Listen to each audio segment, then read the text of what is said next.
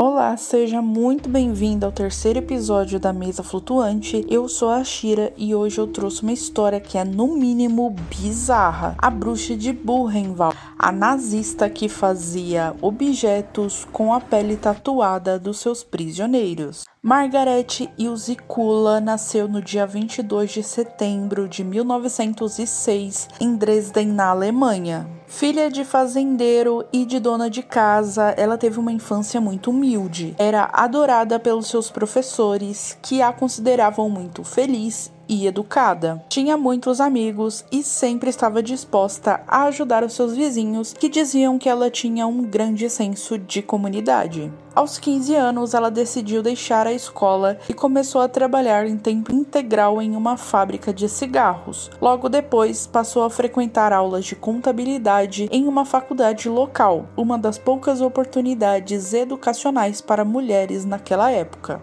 Em 1920, filiou-se ao Partido Nacional Socialista dos Trabalhadores Alemães, porque para Ilse a ideologia nazista seria a solução para os problemas políticos e econômicos causados pela derrota da Alemanha na Primeira Guerra.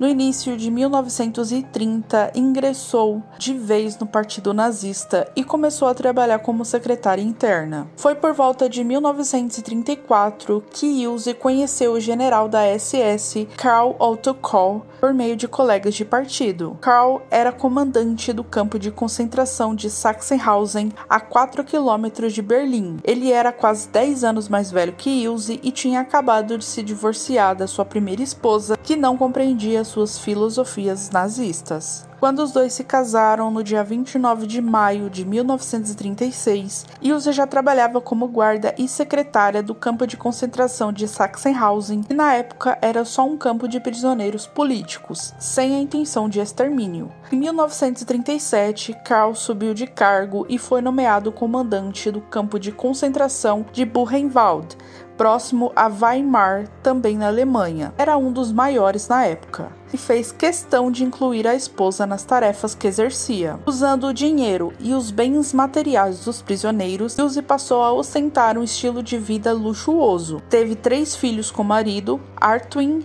Gisele e Gudrun, porém Gudrun morreu na infância. Ilse ficou conhecida como a figura mais diabólica do local. Ela chicoteava os prisioneiros enquanto cavalgava no cavalo comprado com o dinheiro deles. Abusava de homens e mulheres, jovens ou não, e os espancavam, às vezes até a morte. Segundo testemunhas, Ilse sentiu um prazer especial quando via crianças sendo separadas dos pais e levadas para a câmara de gás. A bruxa de Buchenwald, como ficou conhecida, logo demonstrou uma obsessão peculiar peles tatuadas. Mandava os prisioneiros tirarem as roupas e escolhia as vítimas pelas tatuagens que tinham. Os selecionados eram mortos imediatamente e enviados para um cirurgião que retirava os pedaços de pele tatuado. Em alguns casos, a pele era arrancada como forma de tortura com o prisioneiro ainda vivo. As peles viravam capas de livros, luvas, abajures e lustres. Além disso, órgãos e cabeças encolhidas eram expostas como troféus e polegares mumificados eram usados como interruptores.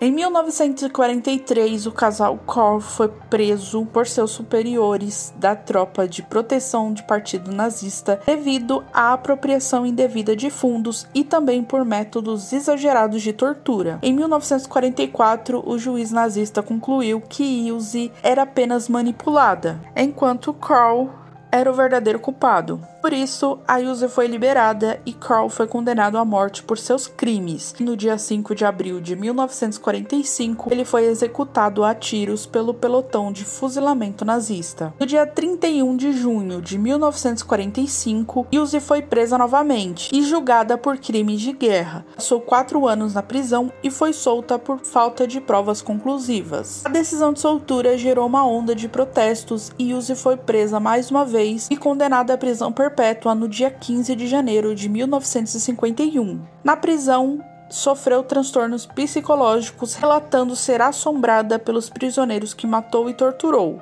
Ilse cometeu suicídio no dia 1 de setembro de 1967, aos 61 anos, após escrever uma carta para seu filho, na qual não demonstrava nenhum remorso pelas suas ações. A pesquisa desse episódio foi feita no site History Britânica e Aventuras na História UOL.